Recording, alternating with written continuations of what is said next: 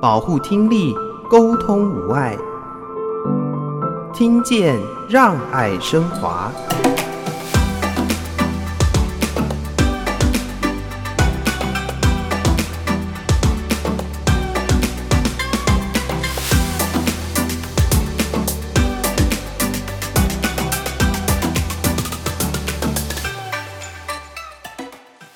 就有人隔壁有人在吵架，难免会影响到生活嘛。我这时候会选择把耳机关机拿掉，一切就很安静了。就觉得有时候把缺点当优点用也是不错。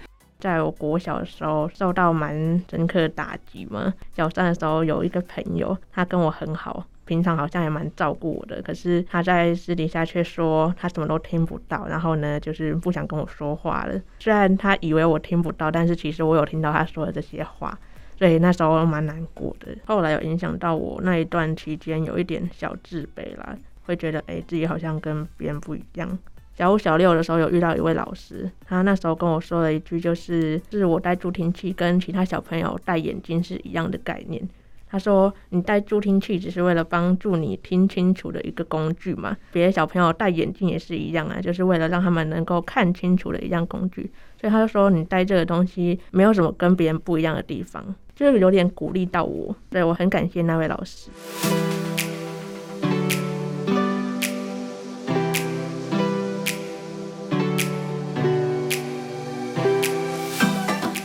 当我们的视力退化、散光或近视的时候，我们会想到戴眼镜来做辅助。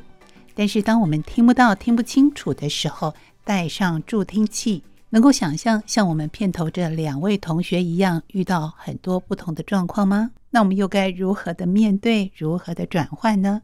我是若男，欢迎大家收听《听见让爱升华》。今天在节目当中呢，我们继续为听众朋友邀请到荣获这一届听障奖助学金的同学们，在节目中跟听众朋友一起分享。那今天带着同学来到我们节目当中的是华科慈善基金会推广及行政主任王荣莲主任。Hello，荣莲你好。哎，若楠好，大家好。好，两位同学分别是大同技术学院陈一鸣同学，一鸣你好。大家好，我是陈一鸣。好，第二位同学呢是国立中兴大学詹新宇同学，新宇好。大家好，我是詹新瑜。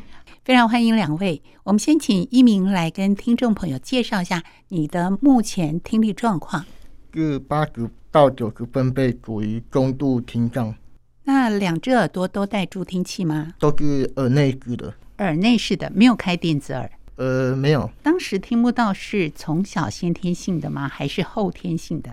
应该说是在幼稚园受到伤害的。什么样的伤害？可以稍微说一下那个情形吗？就是你们知道的，在幼稚园就很多小朋友都会跑，而且时间也不稳定，就是每个。下课时间都不稳定，然后我可能就是比我壮的胖的小朋友撞到了，就是撞到那个耳朵，所以就失去听力，就听力根筋失去了。哦，所以在这之前听力都是正常的，被小朋友推倒，是撞击到耳朵。对，这也不能怪小朋友，因为大家都在玩嘛，所以就、嗯、就不是故意的。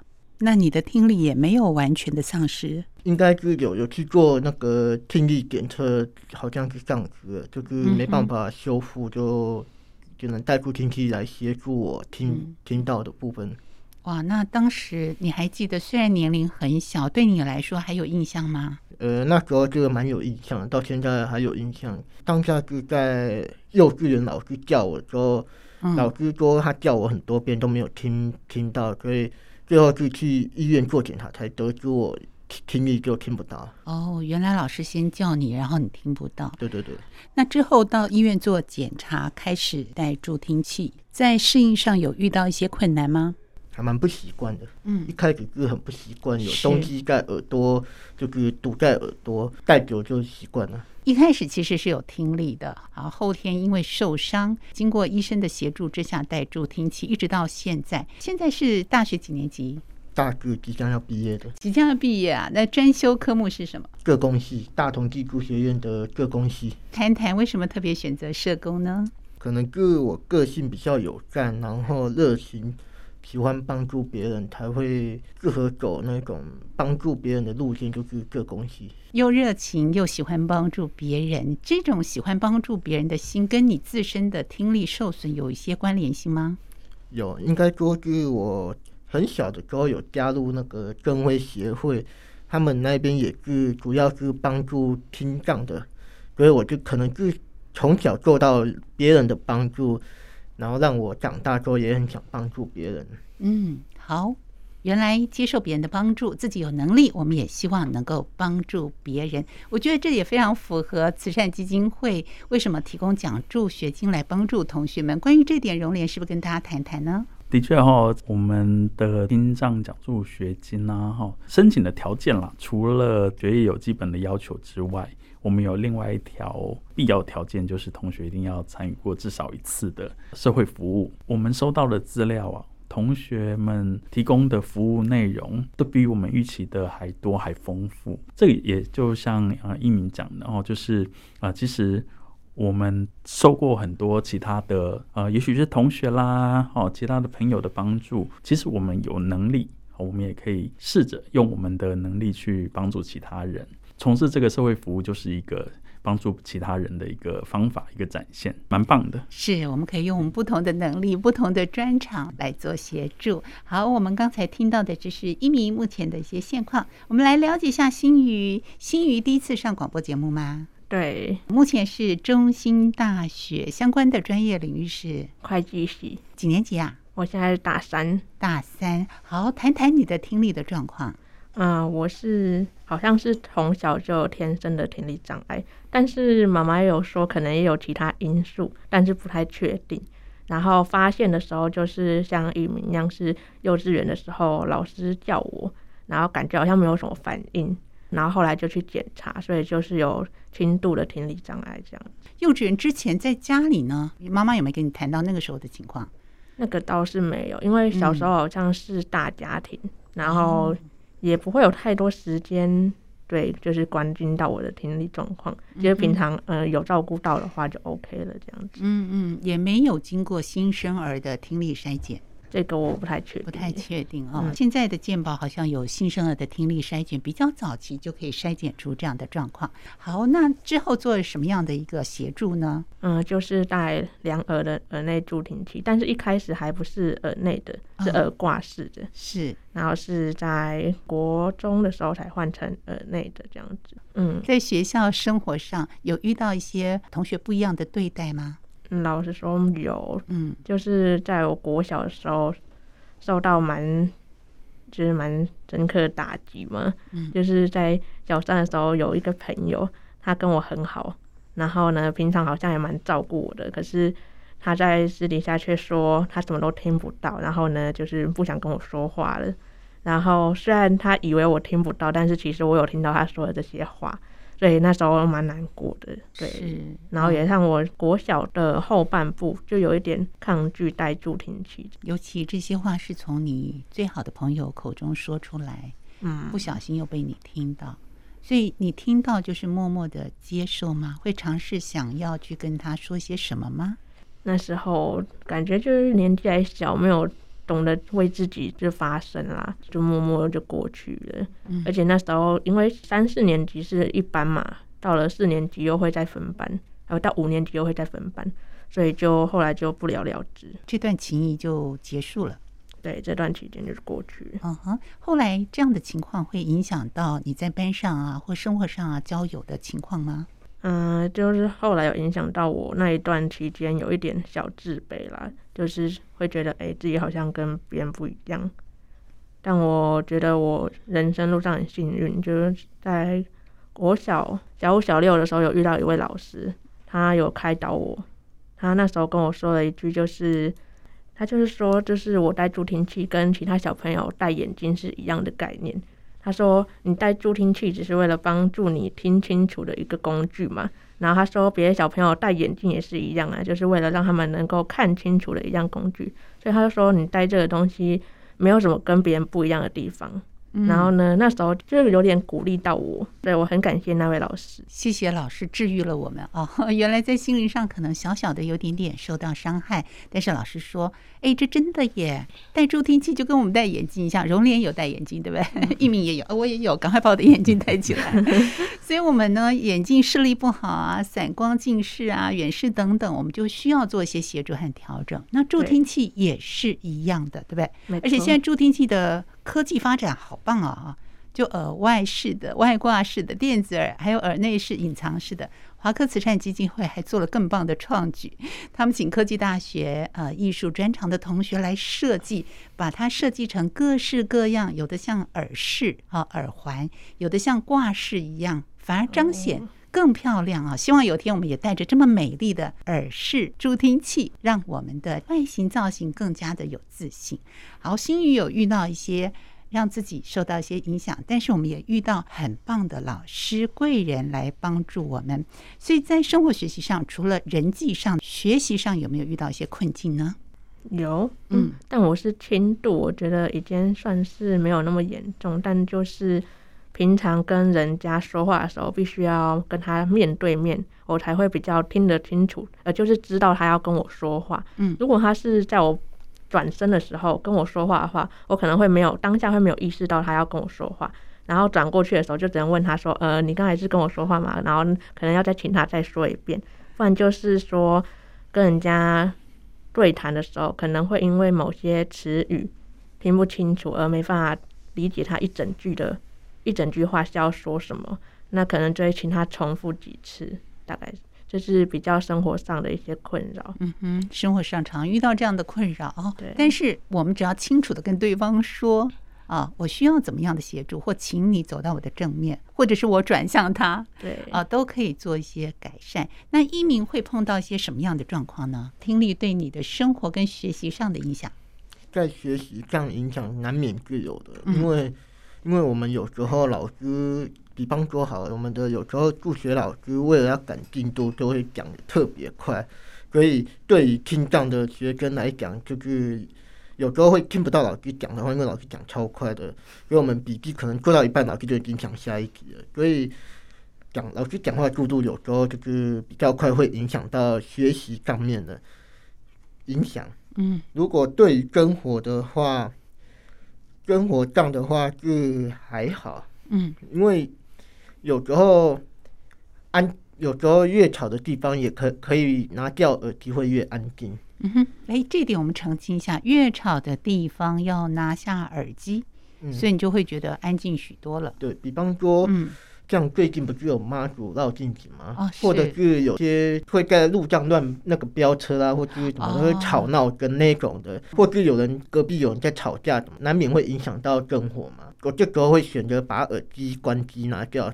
一切就很安静了，就觉得有时候把缺点当优点用也是不错的。是啊，我真的感同身受哎，常常选举这段时间，我真的好想把耳朵关起来，关不起来，所以反而你可以关起来，对不对？我不想听了，我就把它关掉。选的经历有小孩子嘛，学生嘛，就是他们的心智不太成熟，难免会。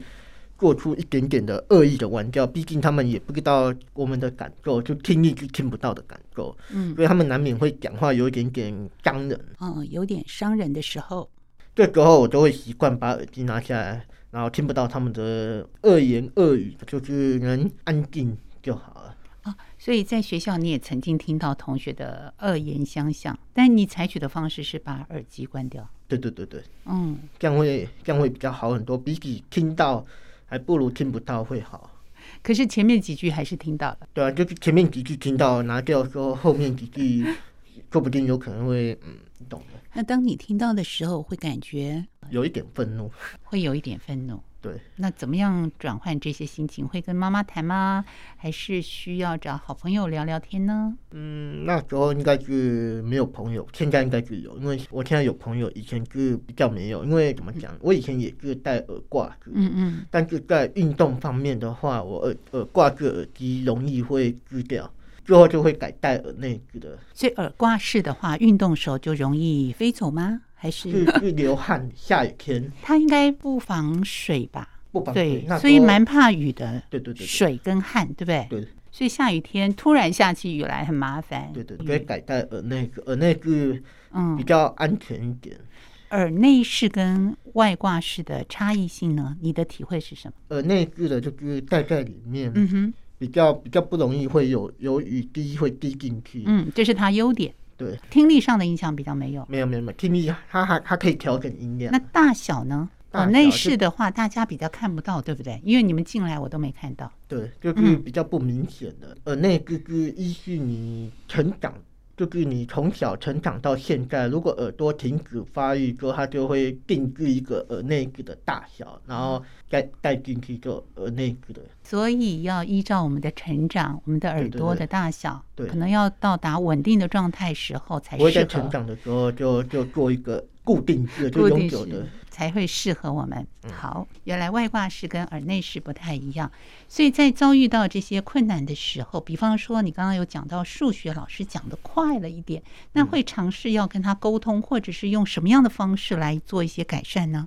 我我说过，我有加入灯会协会，嗯，然后国中与高职的这阶段有遇到那个有，他们就是灯会协会有请那个加大特效系的学生来配合。到到家里的服务，就是加强英英语助学的课业辅导。呃，义务性的吗？还是？嗯，他们好像是以学习的身份，就是来到家里，类似于那种一对一家教的那个方式，对学生来教。嗯嗯，好，所以要提出申请。对对对，可以请他们来做协助，就像家教老师一样来帮助我们在学习上改善。我们可能因为我们没有办法跟上老师的速度啊，我们可能就需要一些协助。好，新宇在学校的话，也会遇到同学们分组讨论啊，声音很吵杂，或者是学校老师讲课的时候，让我们可能没有办法跟得上这种情形吗？会，就是。分组跟老师上课的话，又是不一样的情况。嗯。如果是分组的话，就是声音四面八方而来嘛，然后就会觉得很吵杂，然后也没办法听清楚自己组内的到底是他讲了什么。然后或者是分组的时候声音比较散嘛，然后也会觉很难听清楚他讲的话是什么。然后这真的蛮困扰的，就只能尽量移到一个比较。安静一点的地方，然后呢，再大声点讨论。嗯，那如果是老师讲课的话，就像刚才一鸣说的，如果讲很快，如果是抄在黑板上，就还可以自己掌控那个书写。但是如果是老师就直接用讲的，那如果讲太快的话，我们就会很难跟上。嗯，然后就只能再请老师可能要带那个辅具，或是。或是就是讲慢点，就是老师喜呃带这个调频机，然后能够你直接接收到可以翻译，对不对？用看的，呃，接收到直接进到耳朵会比较快一点。直接听用听的，对。会不会采取现在的科技用这个？哎，我看到我上次有接触到有一两位是用逐字稿的方式，就是直接接收老师说的话，然后转成文字，对你们会有帮助吗？我是没有用过哪一个，但是我觉得。直接接收它翻出来，应该还是有一点落差啦。嗯哼，还是有嘛哈。对，那一鸣会用这种方式吗？我有听说过，就是打字的。有些有些人会，就是有我们参加任何场合，他们都会请那个打字员到现场，然后在旁边打那个主持人讲的话，这个有帮助。可是像刚刚他讲的一样，就是会有落差，有这个有可能，因为。打字速度不一定会跟着这那个人那个主持人讲的话。对，有听打员啊，专业的听打员来做一些协助。有的单位也可以提出一些申请的。好，这是我们跟两位来宾来谈一谈，在他们生活上、学习上听力的受损对他们的影响。我们休息一会，待会回到节目当中。六六麦噪，音量控制在百分之六十，每天最多聆听六十分钟。享受生活，全都六。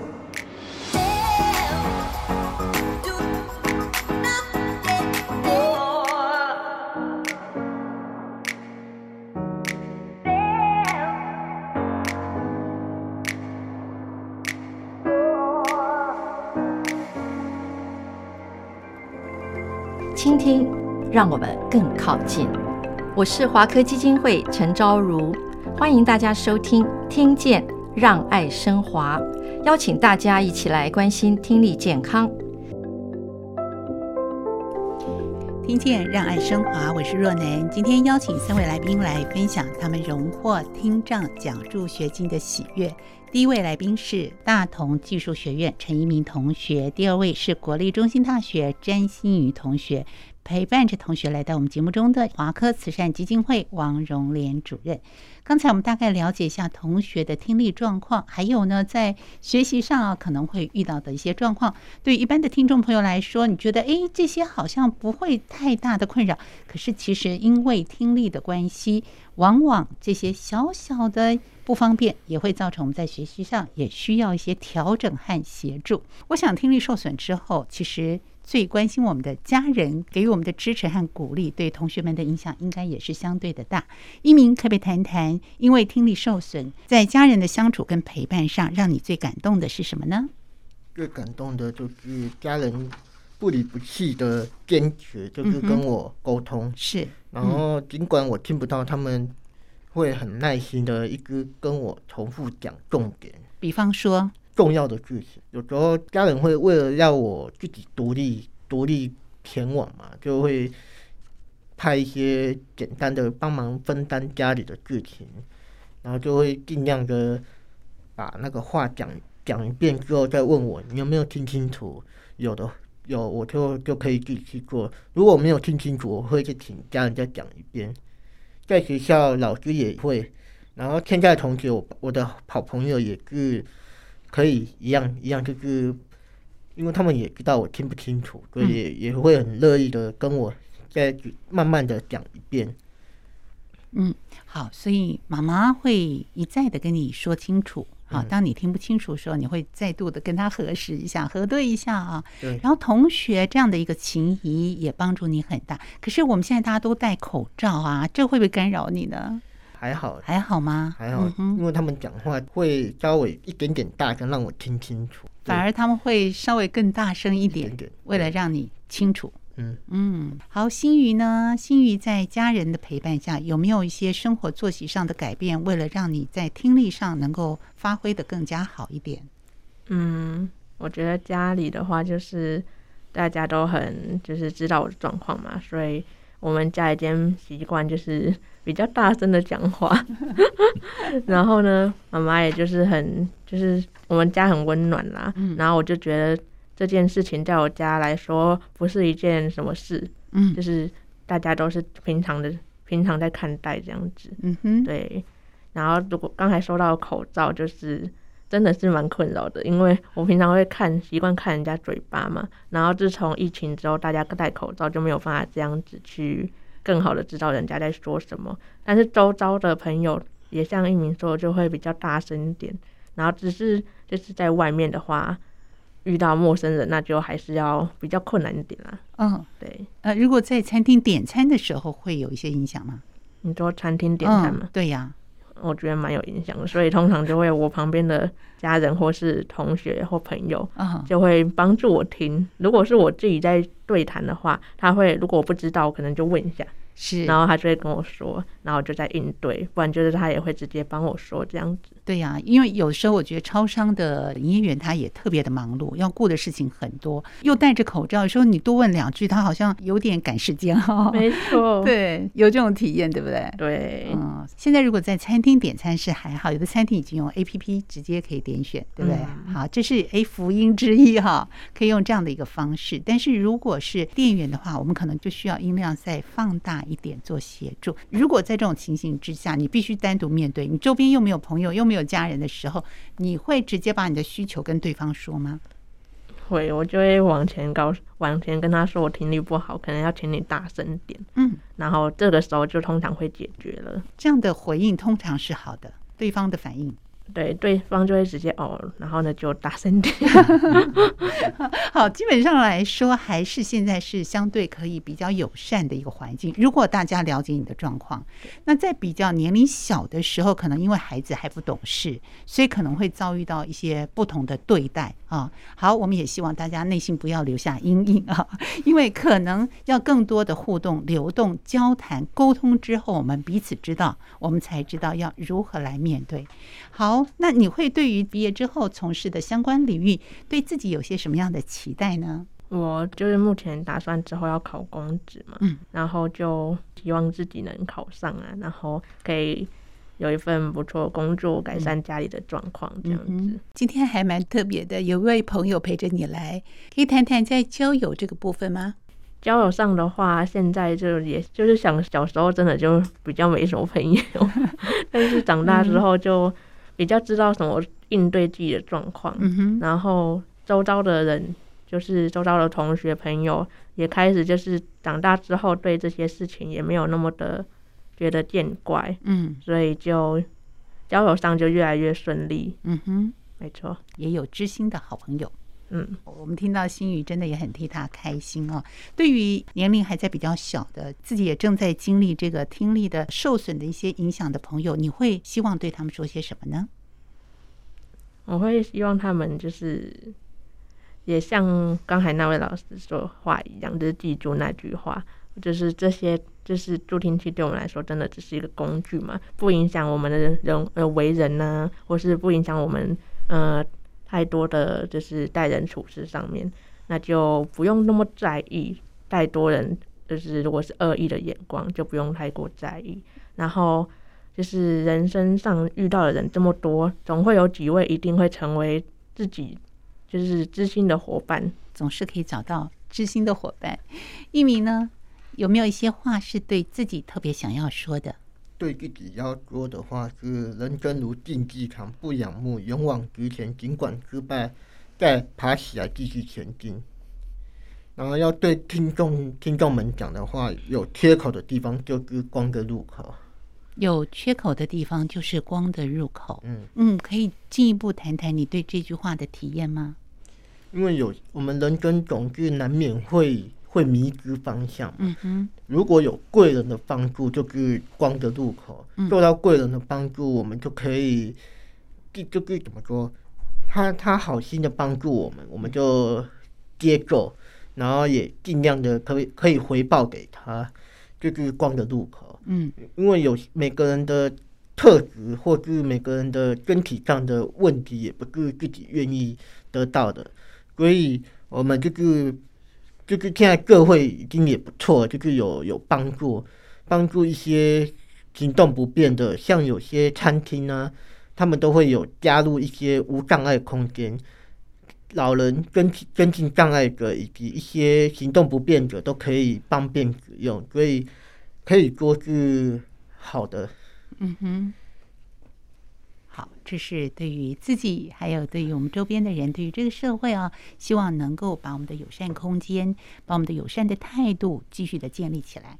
好，两位呢，是不是也借由你们的亲身经验，因为带了助听器好长一段时间啊，我们来许个愿好不好？就是对于现在带的这样的一个助听器，你觉得还有什么可以进步的空间，或者是你想象它可以还有什么样的功能，让你在生活中更加的方便呢？就从你的需求出发。目前的话，好像已经、嗯、目前已经局限的是那种蓝牙耳机，因为我听到的一个推销员跟我说，就是他他这个耳机虽然有点贵，就是他的这个蓝牙耳机可以接收到声音，又可以接收到手机的音量。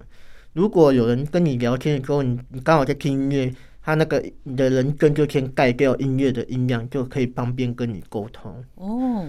这个耳机也不错，它也有防水功能，这个已经是直线的。OK，所以蓝牙耳机又蛮智慧的啊，它可以分辨人的声音，然后就会盖过音乐的声音，然后我不用特地把音乐的城市关掉。对对对。哦，这个很好哎。那你刚才说防水性，对不对？对，它可以防水。嗯哼，OK，所以这也符合了我们可能在运动啊、流汗呐、啊、下雨时候遇到的困境，这是目前都蛮符合，已经研发出来了，但是你还没有戴过。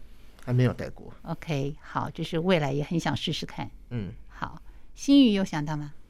嗯，我想了一个比较，就是还没有实现的。嗯，就是有点希望，就是像角膜一样，就是有戴着，然后听力可以慢慢越来越好的助听器。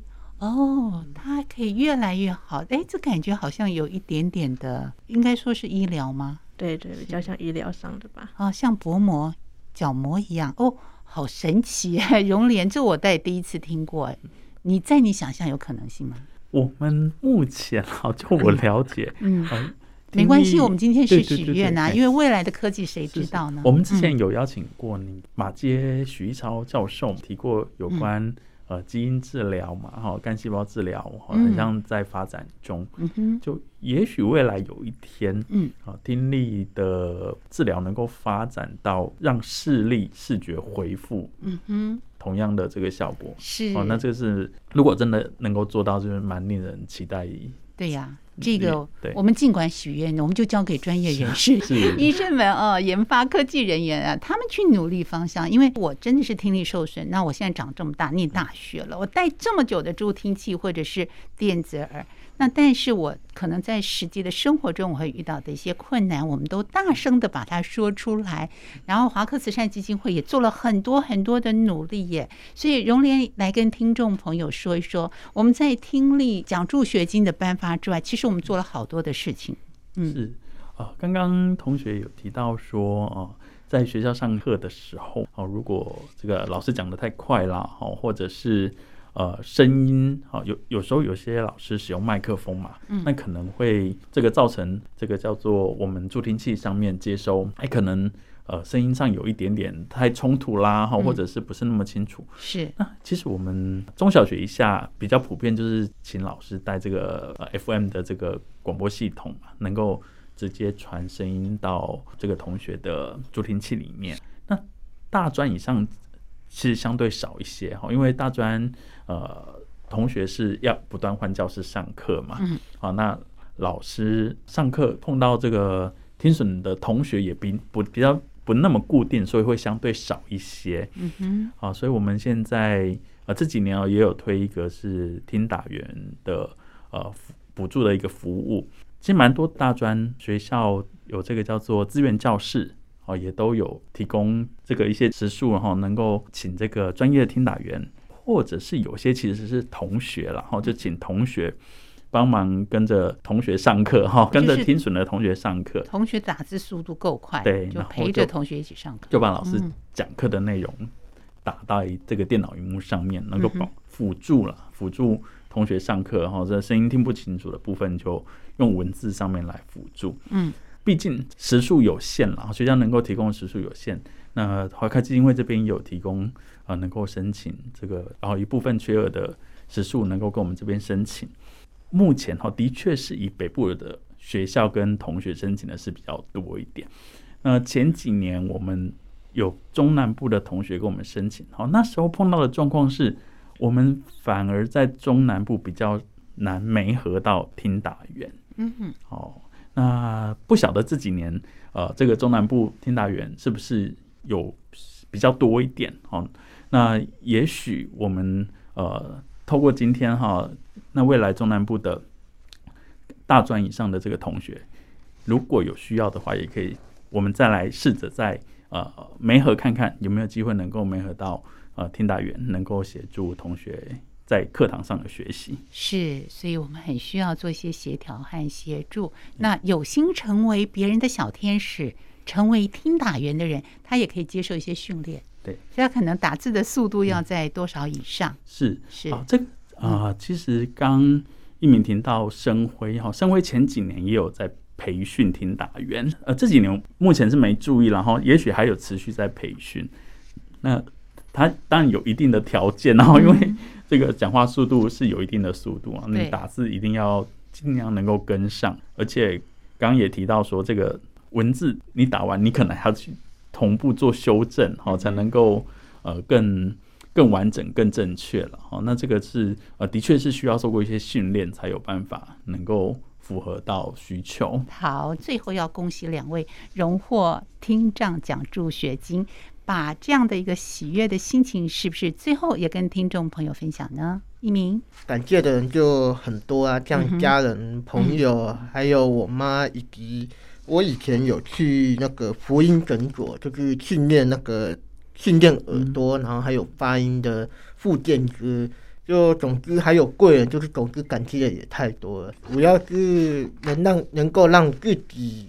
勇往直前的或进步的，或者是很多的都要感谢的人特别特别的多。对对对，给你一个机会，跟妈妈说说你的心情。其实我从以前到大都是因为我在很小的时候就没有爸爸，应该说在幼稚园的时候就就爸爸就不在了，嗯，等于是我妈一手把我家里面的两位姐姐还有我拉大的，所以我特别感谢她。然后他也也在我身上下了很多的心血，就能帮的就帮，然后也也引导我。虽然我之后出社会，他他也不可也不会一直在我跟陪在陪伴在我身边，他就是尽量在我大学的一年级到三年级的时候，他也给我介绍工作，让我去体验就是未来的工作状况。我去那个市政府打工，然后大二就去嘉义县的爱之味上班，体会到就是工作的不同不同。然后大三是本就是实习，实习我就去瑞泰也体验到那些照顾人的辛苦。然后现在我就是懂得，将来就是如果能赚多一点钱，然后尽量也向我妈回报一下。嗯，还有一些曾经帮助过我的人，或者就就算没有帮助过我的需要帮助的人，我也会尽量协助他们。嗯，所以。就感谢的人很多，啊，所以我最感谢就是我妈。是，谢谢妈妈啊，一路走来的陪伴，也希望能够有所回报。好，幸瑜一定有些话，有些感触，得奖的感言。嗯，当然像一鸣一样，我一样一路走来也很多想要感谢人嘛，像妈妈、家人啊，然后朋友啊、老师啊，大家都是我很感谢。但今天能够来到这里，就很感谢华科慈善基金会，然后能让我有这个获奖的机会。然后也来到这边录音，就是就也谢谢今天听众，就是听我们的分享，就是我们都已经来到这个世上，不管遇到什么辛苦，或是自己有本身有什么缺陷，那反正就是都已经来了嘛，那就要让自己的生活过得好一些。所以我就觉得，就是不要让一些事情轻易的就打败你。然后也非常感谢主任，还有主持人，还有一名，就跟我一起来今天的录音这样子。是，我也感谢三位一起陪伴我们完成这样的一个录音。接到要进录音室的录音通告，有没有心理上的压力？第一次来就有点紧张了，嗯，现在就是放轻松的简单谈话，应该是还好，还好哈。好，心宇呢？嗯，我也差不多，就是要来的，当然会有点紧张，嗯，但我现在还是有点紧张啊，只是就是也有把它当做就是聊天。然后有比较轻松一点点。好，谢谢两位愿意分享你们的心情、你们的故事，跟听众朋友一起分享。谢谢三位今天接受我们的采访，谢谢大家。谢谢。同时要感谢所有听众朋友的收听，欢迎上网订阅我们的 Podcast 节目《听见让爱升华》。我是若楠，下周见，拜拜。趁着还没有入睡，点了一烛光伴随，飘在空气中淡淡的。哎，令人融化的气味，到回忆里面慢慢找回你的脸。呜呜呜，耶耶耶！汽车、逛街、派对，偷偷关关门的夜，香味依旧还在那边，与你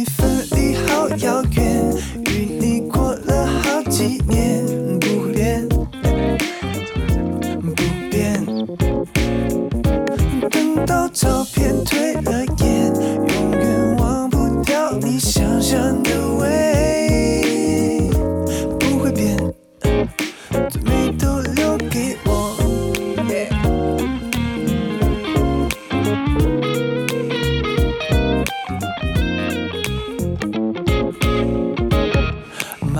不散落在风中，如你淡淡微笑在空中。穿过你的身体如此轻柔，呜呜呜，耶耶耶！电影牵手卡片，熬得快要白天的夜，香味依旧还在那边，